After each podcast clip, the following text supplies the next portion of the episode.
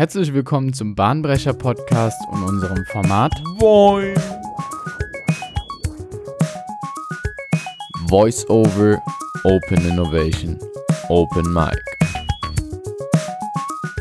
In dieser Folge sprechen wir mit Dietmar Wiedemann zusammen über den Design Sprint, mit dem man innerhalb von fünf Tagen von einer Challenge zu einer Lösung kommt und diese entwickelt und in einen Prototypen umwandelt – und darüber hinaus erzählt er uns, warum gerade die Reibung in interdisziplinären Teams Energie erzeugt.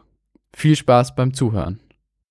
Hi Dietmar, schön, dass du äh, dich bereit erklärt hast, bei uns beim Bahnbrecher-Podcast mitzuwirken. Du bist ja der aller, allererste Gast jetzt in unserem neuen Format, das in diesem Jahr gelauncht wurde, wo wir auch andere Personen mit in den Podcast holen. Und das freut mich natürlich sehr. Und ich glaube, mit dir haben wir auch wirklich äh, einen hochkarätigen und sehr, sehr interessanten Interview- oder Gesprächspartner. Ja, danke schön, Lars. Äh, war mir jetzt ehrlich gesagt nicht bewusst, dass ich der allererste bin. Also es freut mich. Welch eine Ehre. Und äh, ich freue mich jetzt, mit dir über das Thema Design Sprint zu sprechen. Genau, das haben wir uns heute auf die Agenda genommen. Ich muss noch mal sagen, mit dem Wolfram Walter habe ich schon mal einen Probedurchlauf gemacht im letzten Jahr. Ja, da haben wir das schon mal vertestet, aber für dieses Format und wie wir es in diesem Jahr aufziehen, bist du der Erste. Und ähm, da möchte ich dich auch direkt mal hochloben und unseren Gästen dich mal kurz vorstellen. Ähm, ich habe ein kleines bisschen recherchiert und zwar äh, laut LinkedIn gehen deine Ursprünge zurück äh, in das Bundesland Bayern. Du hast dort an der Uni Augsburg promoviert als Wirtschaftsinformatiker, bist darüber hinaus agiler Co, begleitest agile Transformationen in deiner Rolle als Scrum Master, hast auch eine Design Thinking Ausbildung bei keinem geringeren Institut, Institut als dem Massachusetts Institute of Technology gemacht, bist darüber hinaus auch noch Autor von Büchern und Fachartikeln zum Thema Open Space Agility beispielsweise oder auch einem Thema, dem ich dich jetzt gar nicht so direkt zugeordnet hätte. Entwicklung und empirische Überprüfung einer Theorie zu Mobile Viral Marketing. Mhm. Ja, also im Marketingbereich. Sehr interessant. Ähm, dann hast du deine berufliche Karriere mit dem Thema Cloud Technology bereits im Jahre 2011 begonnen, ja, was jetzt in aller Munde ist und wirklich Anwendung findet und die Hyperscaler im Prinzip Märkte dominieren und Umsätze an sich reißen hast du schon im Jahre 2011 begleitet beim Bundesverband der Dienstleister für Online-Anbieter und hast auch ein sehr, sehr spannender Punkt in deiner Vita ähm, an einem Forum mitgewirkt, welches für Non-Profit oder welches eine Non-Profit-Organisation war und eine Open-Source-Plattform zum Austausch mit Industrieexperten verfolgt hat. Sehr, sehr spannend. Da kannst du vielleicht gleich noch mal ganz kurz was zu erzählen. Das würde mich auch persönlich interessieren. Und aktuell bist du natürlich ähm, in deiner Rolle als Partner bei der Proventa AG unterwegs, einem IT-Beratungsunternehmen, welches sich auf die Fahne schreibt, äh, Beratung from Concept to Completion anzubieten und bist darüber hinaus noch im Aufsichtsrat von Visual Crypt äh, die Lösung für Verschlüsselung anbieten. Ja, also ein sehr, sehr langer und auch, würde ich mal sagen, hoch anzusehender Lebenslauf, der sowohl wirtschaftliches und Managementdenken als auch IT-Kompetenz an den Tag legt. Und ich habe dich kennengelernt als einer der Menschen, der wirklich einen umfassenden Methodenkoffer hat und gefühlt zu jeder Lösung sich irgendwas herausziehen kann, um Probleme, Herausforderungen anzugehen und einen Ansatz dahin zur, zur Besserung, zur Lösung ähm, zu offerieren. Tja, da werde ich jetzt gleich ein bisschen rot. Ich hoffe, man sieht es gar nicht. Danke für die netten Worte, Lars. Danke. Ja, gerne. Gibt es noch irgendwas hinzuzufügen, wo du sagst? Nee, alles gut, danke. ja, magst du noch mal ganz kurz was zu dieser Open Source oder Plattform ähm, berichten, was ihr euch da gedacht habt? Soweit ich weiß, ist es ja aktuell nicht mehr. Gibt es dieses Forum nicht mehr? Aber der Gedanke dahinter, den finde ich unheimlich spannend. Also im Prinzip sprichst du ähm, auf Verbandstätigkeiten an. Das war das Card Not Present Payment Forum. Und das kann man sich als Verband vorstellen, ähnlich wie der Bitkom, nur viel, viel kleiner. Und wir haben uns um das Thema Zahlungsverkehr gekümmert, also Card Not Present, ähm, und haben da Veranstaltungen gemacht, haben da auch kleine Forschungsexperimente gemacht. Ja, war eine spannende Zeit. Kam auch ein bisschen so. vor dem Hintergrund, dass ich auch in der Uni äh, mich um das Thema Payment gekümmert habe. Also Marketing und Payment. Ah, ja. interessant. Ja, ja, daher auch das Buch, was du geschrieben hast. Genau, Jetzt genau. Wird ein Schuh draus aus dem Ganzen. Ja. So, wollen wir aber mal keine Zeit verlieren. Wir sind hier, um das Thema Design Sprint zu besprechen. Ähm, Design Sprint ist eine Methode, zu der du Experte bist und zu der ich noch wenig Erfahrung habe. Ähm, was ich allerdings sofort sehe, ist, das Wort setzt sich zusammen aus Design und Sprint. Design kenne ich von dem Thema Design Thinking und Sprint kenne ich aus der Scrum, aus dem Scrum-Vokabular, aus des, dessen Glossar. Ähm, inwieweit greift denn diese Methode diese beiden Methoden auf oder wie verbindet sie oder ist das wieder was ganz Neues? Kannst du mal ganz kurz umreißen, was ist Design Sprint, was verbirgt sich dahinter? Okay, also ein Design Sprint ähm, ist eine Methode, die hat vor kurzem ihr zehnjähriges Jubiläum gefeiert und im Wesentlichen ist es ein strukturierter Prozess, bei dem du innerhalb von fünf Tagen ein Problem lösen kannst oder eine Idee validieren kannst. Und der Vorteil ist, dass äh, am Ende, am fünften Tag, ein von echten Nutzern getesteter Prototyp rauskommt. Das heißt, ähm, am ersten Tag äh, bist du sozusagen erstmal in der Problemstellung, dann kommt die Ideenfindung, dann entscheidest du dich für einen Prototypen, baust den Prototyp am vierten Tag und am fünften Tag wird er dann getestet. Und Sprint deswegen, weil es eben eine Woche dauert. Ja, und Design, weil es, äh, es geht um Entwurf, es geht um, um Prototypenbau. Super spannend ähm, und vor allem so viele Themen auf einmal in eine Woche zu packen, da denke ich mir überhaupt, wie kriegt man das alles unter? Vor allem dann am Ende was Fertiges zu haben. Da brauchst doch bestimmt eine relativ klare Struktur, um da durchzugehen. Kannst du die vielleicht noch mal ein bisschen detaillierter erläutern? Mhm. Ähm, also im Prinzip ist es so, dass du am Montag äh, fängst du so mit so einer Übung an, äh, wo, wo es einfach um die Problemstellung geht und man, man macht sich so ein bisschen Gedanken, was sind denn die Risiken? Also nehmen wir mal an, wir wollen, ich erkläre es am besten am Beispiel. Nehmen wir mal an, wir wollen eine Mobile App bauen. Dann würde man da ganz am Anfang am Montag fragen, okay, ähm, wie sieht denn die App oder was wollen wir mit der App erreichen? Ähm, wie könnte denn, ähm, welche Risiken könnte es denn geben? Ähm, welche Problemstellungen könnte es denn geben? Ähm, und so kommst du ein bisschen in, in das Thema rein. Das ist so ein bisschen die, die Emphasize-Phase von äh, Design Thinking.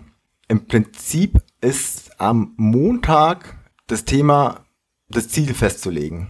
Und das machst du über eine bestimmte Übung. Also du versuchst den Nutzerfluss anhand einer Map darzustellen. Also beim App-Beispiel, okay, der Nutzer findet die App irgendwo im Internet oder wird irgendwo darauf hingewiesen, dass es die gibt. Er geht in den App Store, lädt sich die runter, nutzt die, hat ein bestimmtes Nutzungserlebnis in der App. Also das wäre eine Map. Dann befragt man Experten, ähm, die kommen dann für eine halbe Stunde, Stunde rein. Und äh, das Team, da können wir nachher drauf noch eingehen, wer, wer das Team dann ist, die befragen den und äh, über, ich will jetzt nicht zu sehr ins Detail gehen, wie, wie die Brainstorming-Methoden funktionieren, aber am Ende des Tages hast du ein Sprint-Ziel. Am zweiten Tag weißt du, okay, äh, wir wollen jetzt eine bestimmte App bauen, äh, die hat den und den Fokus. Da geht es darum, Ideen zu finden. Also wie könnte diese App genau konkret gestaltet werden? Und du startest den Tag mit sogenannten Lightning Demos. Also man geht her und überlegt sich, okay, äh, das ist jetzt eine App im Banking-Bereich. Da guckst du dir halt beispielsweise Banking-Apps an. Du könntest dir aber auch ganz andere Apps aus ganz anderen Branchen an, ansehen und versuchst so über diese Lightning-Demos, also jeder aus dem Team macht dann eine Demo, sucht sich ein Beispiel aus, äh, aus einer Industrie raus, zeigt es und versuchst dann auch wieder über diese Demos ähm, Ideen zu finden. Die werden dann auch kurz notiert. Und dann gibt es einen ganz coolen ähm, Lösungsskizzierungsprozess. Äh, der ist mit vier Stufen äh, baut der auf und am Ende hast du so ein Solution Sketch, also eine Skizze. Diese Lightning-Demos dienen dann im Prinzip Assoziationen zu knüpfen, sich anzuschauen, wie haben es denn andere gelöst, vielleicht auch ein bisschen best, nach Best Practices zu schauen und dann zu gucken, wie könnte ich die Lösung, die die geschaffen haben, auf mein eigenes Problem adaptieren. Genau, genau. Ähm, wir haben ein schönes Beispiel. Wir haben mal bei uns im Haus was mit Marketing gemacht und ein Kollege, äh, also da ging es darum, äh, wir brauchen eine coole Werbeaktion oder eine coole Marketingaktion. Und äh, ein Kollege hat sich überlegt, wie läuft's denn beim, äh, beim Bäcker Die, oder bei der Tankstelle? Die fragen ja immer, du hast, du hast einen Semmeln, äh, Semmel gekauft und dann fragen sie immer, darf es noch ein Kaffee dazu sein? Und das war so dann so ein Grundgedanke, den wir dann auch in, in unserer Marketingkampagne verwendet haben. Darf es denn noch ein bisschen mehr sein? Und die Idee Sehr stammte cool. halt aus, aus äh, der Lightning Demo. Ja, so läuft's bei mir tatsächlich auch mit ganz vielen Ideen, die ich dann irgendwie aus dem Sport beispielsweise ins Berufsleben übertrage oder aus dem Alltag oder aus ganz unterschiedlichsten Situationen.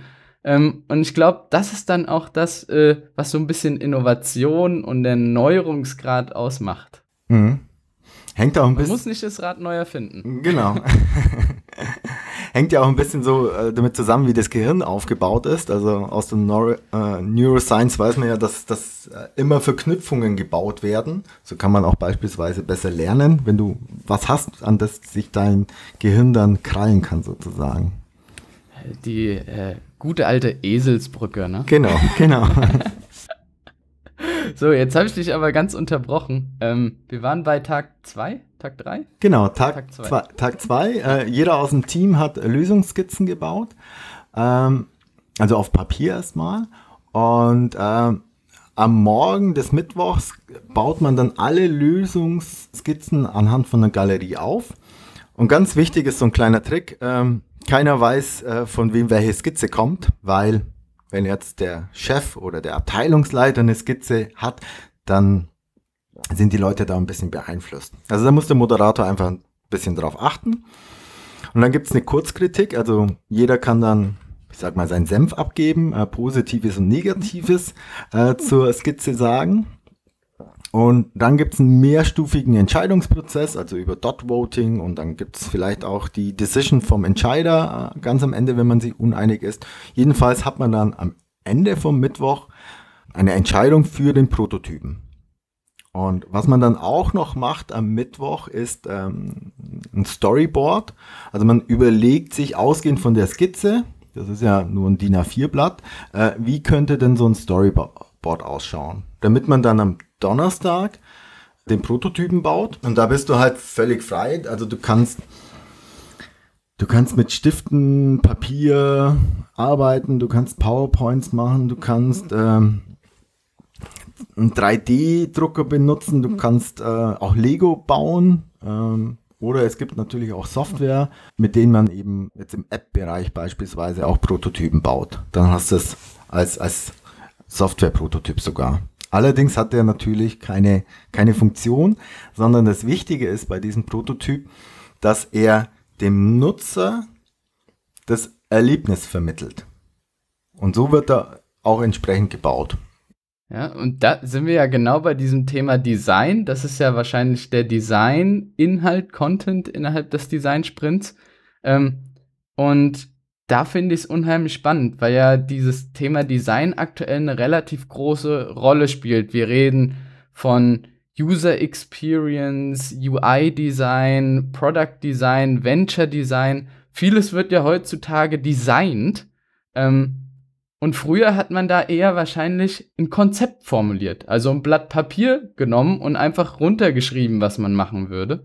Ähm, wo siehst du denn gerade die Vorteile, so ein haptisches Produkt oder so ein Design anzuwenden, anstatt einfach nur ein Konzept zu formulieren. Ähm, da bist du auch schon am fünften Tag, äh, weil am fünften Tag nimmst du den Prototypen und interviewst exakt fünf Personen, die aus deiner Nutzergruppe stammen. Das macht halt auch den Charme aus von diesem Design Sprint, ähm, weil ich, ich kann mich gut erinnern, ich habe äh, mal ein Konzept für eine Cloud Computing Plattform geschrieben, 300 Seiten lang, hat viel Arbeit gemacht, hat äh, entsprechend auch äh, dem Kunden Geld gekostet, aber es war halt ein Gedankenkonstrukt, das wir zu Papier gebracht haben. Und beim Design Sprint hast du eben einen Entwurf, du hast einen Prototypen, den du anfassen kannst, den der Nutzer begreifen kann und äh, den er ausprobieren kann.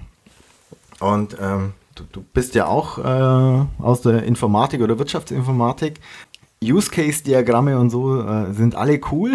Man kann da echt gut Verständnis damit schaffen. Aber es ist halt ein Unterschied, ob ich eine App am Handy ausprobiere oder am PC ausprobiere und wenn es nur ein Click-Dummy ist, oder ob ich jetzt irgendwo äh, Use-Case-Diagramme und Aktivitätsdiagramme sehe. Und das, das Schöne am Design Sprint, du kannst halt fünf Leute einladen, die kannst du von der Straße wirklich holen. Ähm, muss man halt Amazon-Gutscheine oder so verteilen. Äh, und dann hast du halt reales Nutzerfeedback. Und das, das macht für mich eigentlich auch den großen Unterschied äh, von einem Design Sprint äh, zu einer ja, Konzeptionsphase aus.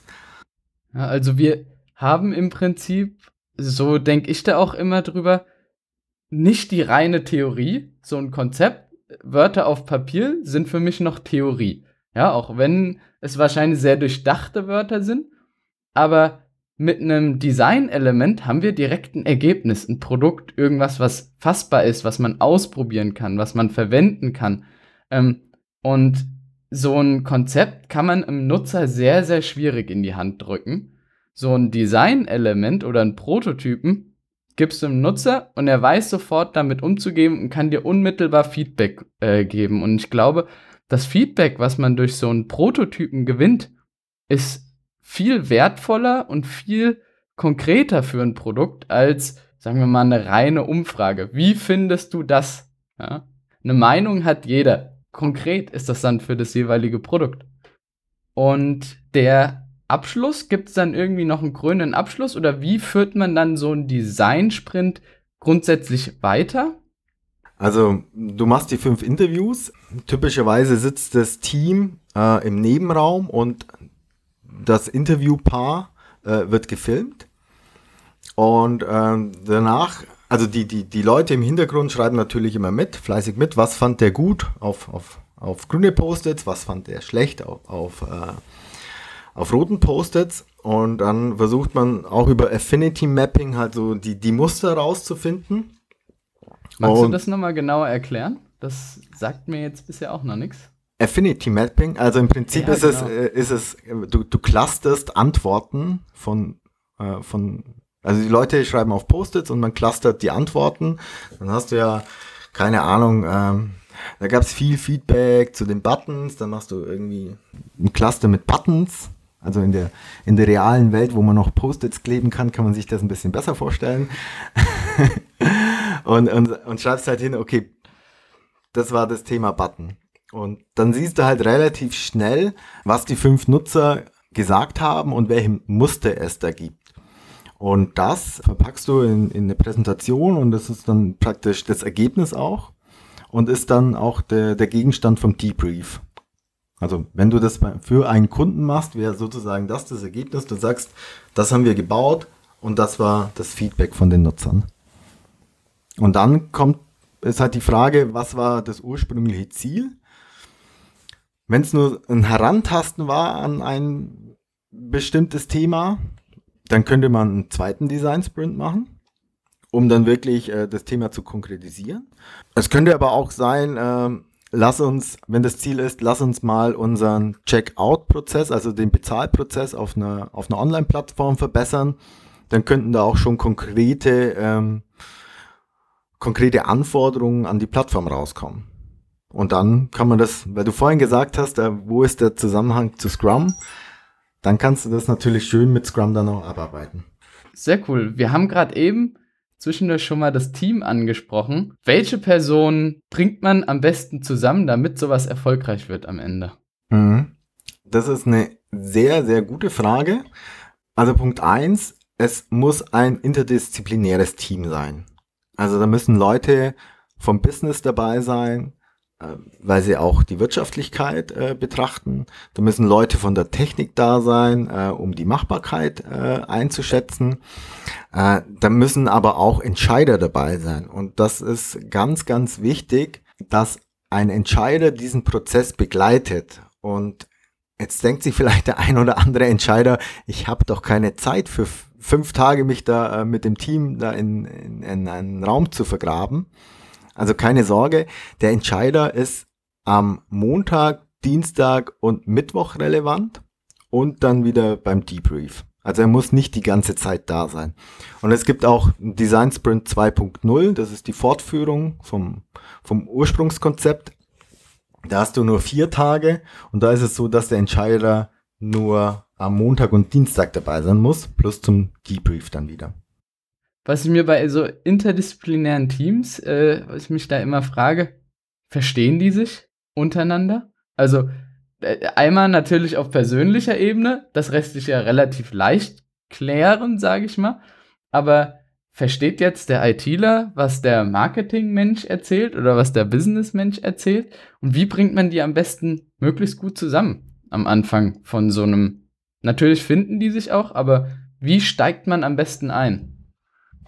Ja gut, ähm, nehmen wir mal an, die, die kennen sich jetzt nur vom Namen her, dann müsste man natürlich äh, mit entsprechenden Check-in-Fragen oder ähm, Aufwärmübungen die, die Grundstimmung, die positive Grundstimmung zwischen den Leuten erzeugen. Das kann ein guter Moderator kann das mit einfachen Mitteln recht gut leisten. Wichtig ist aber tatsächlich der Unterschied zwischen den Leuten. Weil Diversity ist ja auch gerade wieder so ein Schlagwort äh, bei HR und man weiß halt auch aus der Wissenschaft, dass die besten Teams tatsächlich die Teams sind, die unterschiedlich ticken. Also wenn die, wenn du, wenn du auch gerne einen Bedenkenträger dabei hast, du hast einen dabei, das ist der volle Visionär, du hast einen dabei, das ist so der Detailsortierer, also der komplette Analyst. Wenn du unterschiedlichste Menschentypen im Team hast, wirst du die besten Ergebnisse erzeugen. Es liegt vor allem daran, weil sich die ja, die, die reiben sich ja. Ich äh, sag's mal bildlich. Und durch Reibung entsteht wirklich Energie. Wenn du alle hast, die in die gleiche Richtung denken, da kannst du auch nur ein, zwei Personen nehmen, da wird das gleiche rauskommen.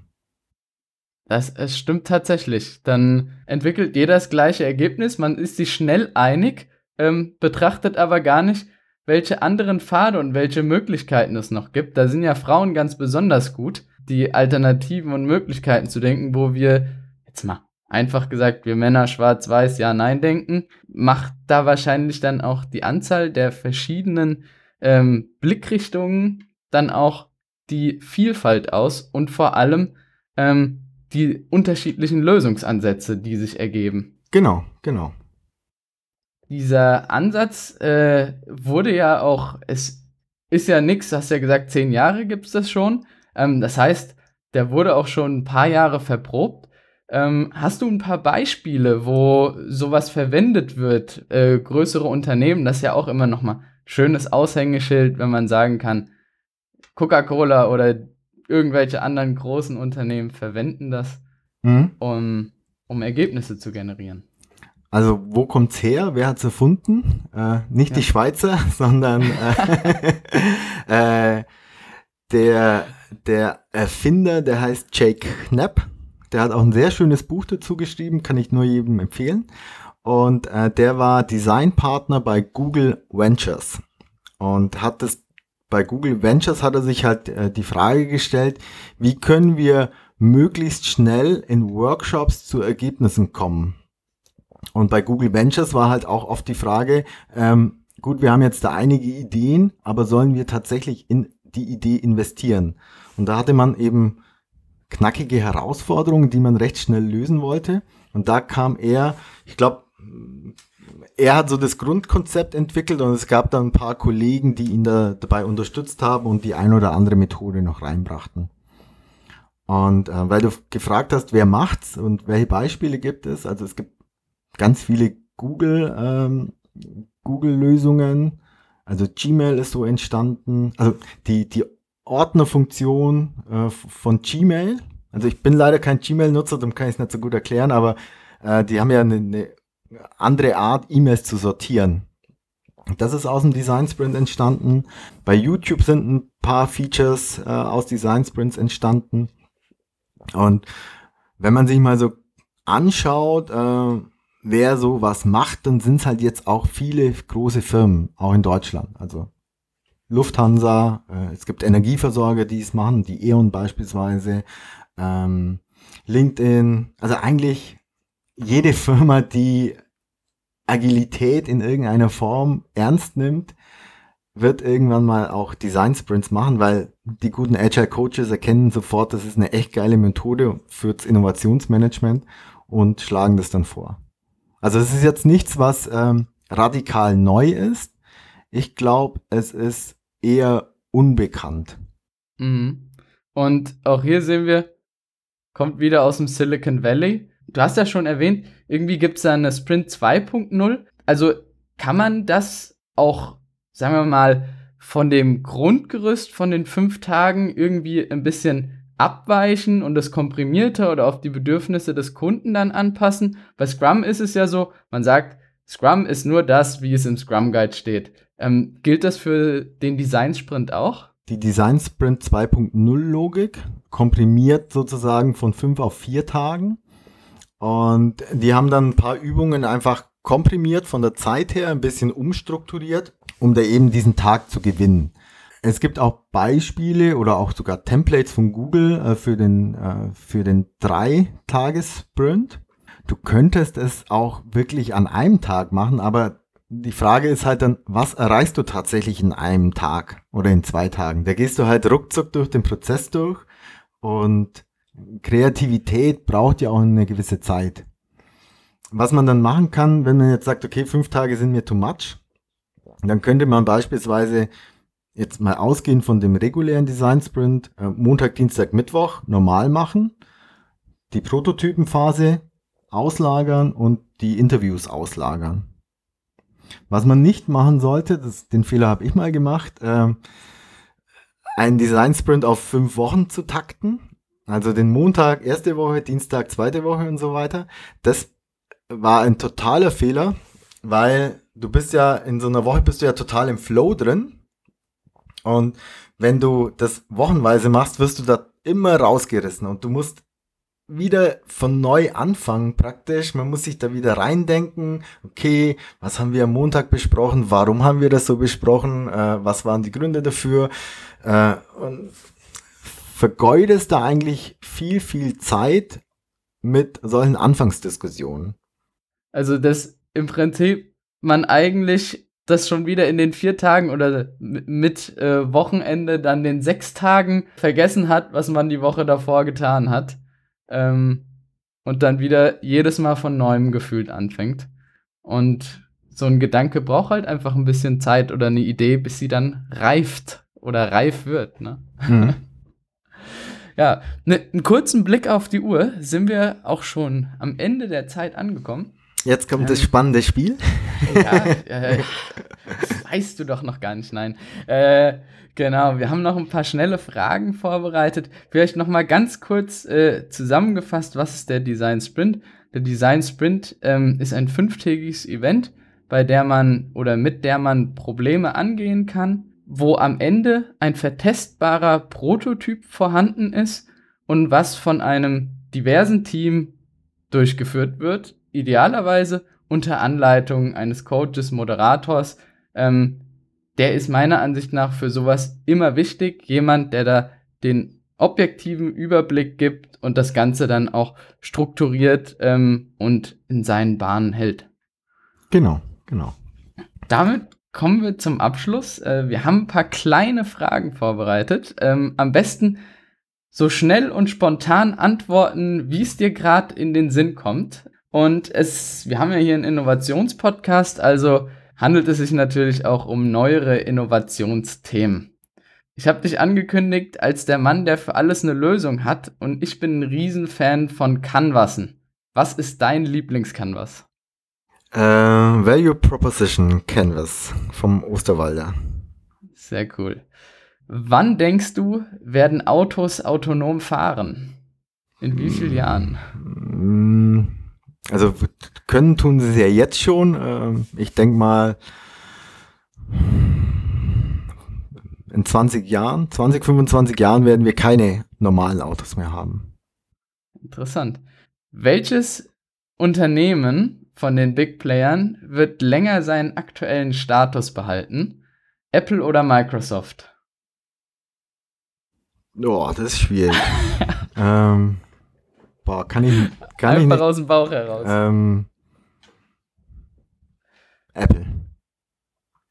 Die letzte Frage, deine Lieblingskillerphrase oder Hasskillerphrase. Boah. Meine Lieblingskillerphrase. Ähm, Das haben wir schon immer so gemacht, gemacht. genau. Die ist gut, genau. Ja. ja. Danke dir, Dietmar, äh, für die Teilnahme am Podcast. Hat mir unwahrscheinlich viel Spaß gemacht. Ähm, und äh, ich denke, die Zuhörer haben auch einiges lernen können. Ja, ich habe auch zu danken, hat mir auch wahnsinnig viel Spaß gemacht und ich wünsche euch sehr, sehr viel Erfolg mit eurem neuen Format. Danke. Ciao. Ciao, ciao.